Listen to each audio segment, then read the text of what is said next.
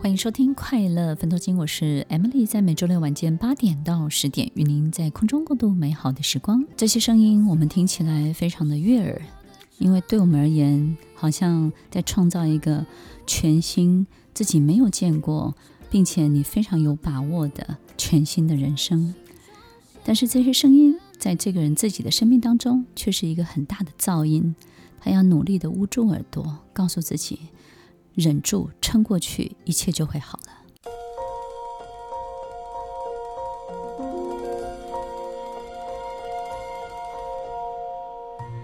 欢迎收听《快乐分多金》，我是 Emily，在每周六晚间八点到十点，与您在空中共度美好的时光。你是别人的救世主吗？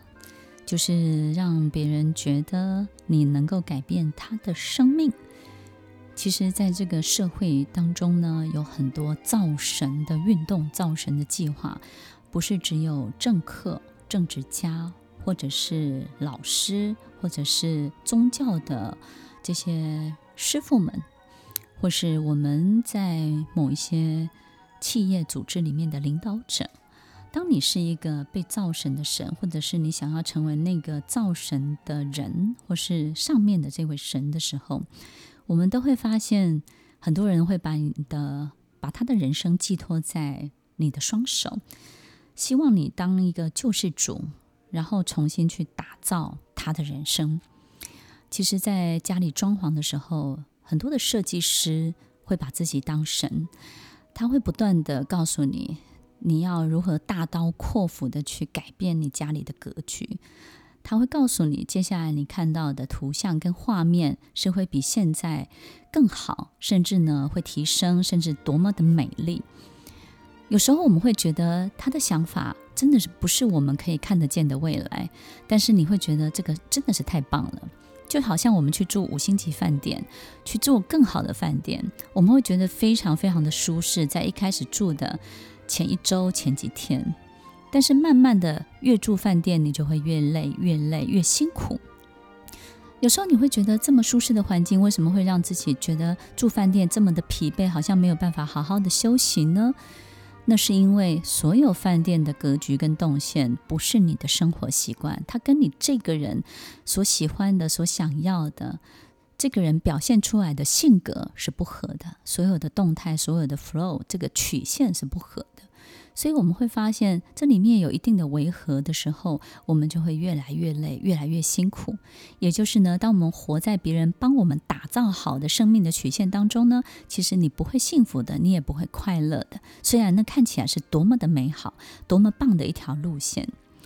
当有一个人想要当一个拯救者来到你的生命当中，那么他在关系的界限就是非常非常模糊的。这种。关系界限模糊的拯救者，有时候我们会不经意的把门就对他开放，因为我们希望能够拥有一个更好的人生的长相，就如同他拥有的人生一样。所以，这样的拯救者经常也会吸引很多依赖他的人，把人生交给他的人。我们怎么可以把自己的人生的打造的权利交给别人呢？一定是他不断的让你知道。他有能力让你更好，所以呢，这样的依赖者就把自己给交出去了。听众朋友，创造别人的人生是一件非常非常兴奋的事情。我始终觉得帮别人创造别人的人生啊，是一个会让你的多巴胺刺激，然后呢，不断不断的分泌，甚至你有很多更好的这种幻想，甚至是一个相当刺激的一件事情。所以，听众朋友。当你当一个救世主要去操控别人的人生的时候，你要知道，你也必须要承担他这一辈子把他的一生就交在你的手中。所以有时候我们会不断的去强调，一个救世主一定会不断的去强调别人生命中的缺陷。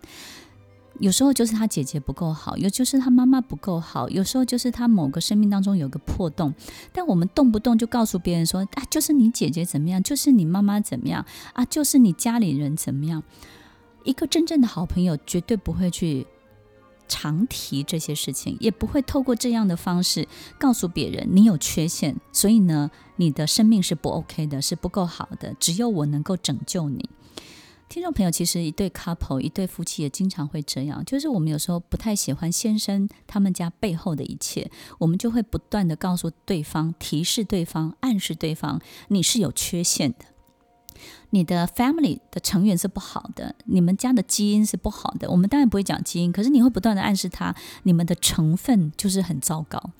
所以呢，你会。希望他花很多时间跟你这边的 family 相处，然后你也会在他面前展现一种优越感，告诉对方你是有缺陷的，而我能够让你的生命更好。你看我多么的爱你，然后你要知道你自己是不 OK 的，但是跟我在一起你会变得更好哦。经常在一对夫妻当中也会产生这样的情形。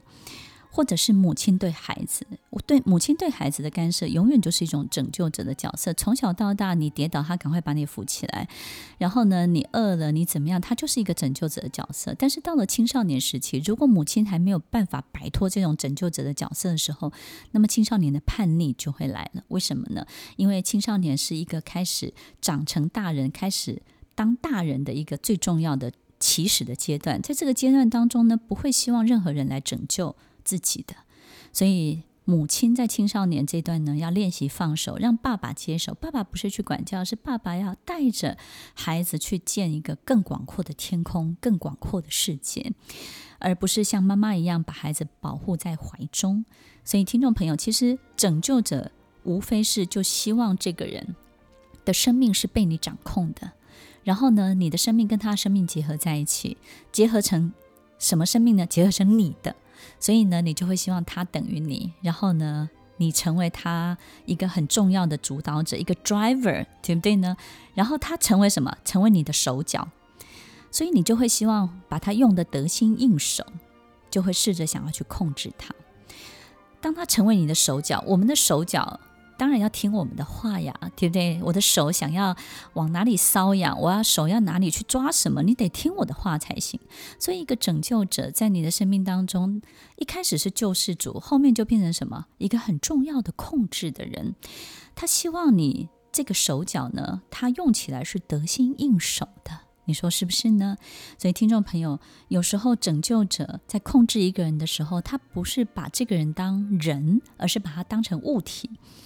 当我们把这个人当成物体的时候，我们就会不断地否定掉这个人他一个美好的特质。所以，即便你有一些很善良也很美好的特质的性格的表现的时候，他都会不断地削弱你。所以，你会发现，你跟他在一起的时候，他也不太能够容忍你比他好，或者是在某些部分比他更优越一点，他也会花很多力气来打击你这个部分。所以，听众朋友，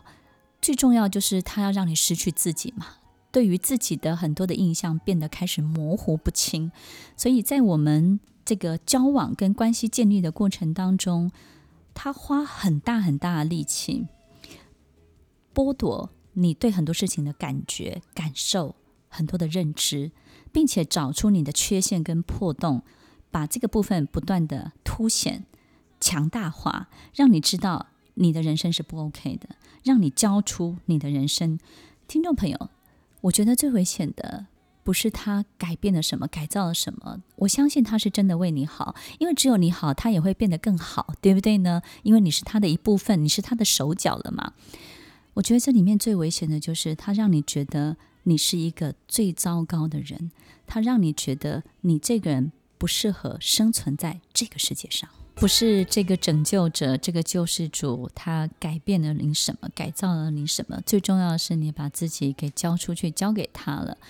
不是他在你的生命当中创造了什么，而是其实你是他最大的支柱，反而你协助他创造了他自己的。听完今天的节目后，大家可以在 YouTube、FB 搜寻 Emily 老师的快乐分多金，就可以找到更多与 Emily 老师相关的讯息。在各大 Podcast 的平台，Apple Podcast、KKBox、Google Podcast、SoundOn、Spotify、Castbox，搜寻 Emily 老师都可以找到节目哦。欢迎大家分享，也期待收到您的留言和提问。Emily 老师的快乐分多金，我们下次见，拜拜。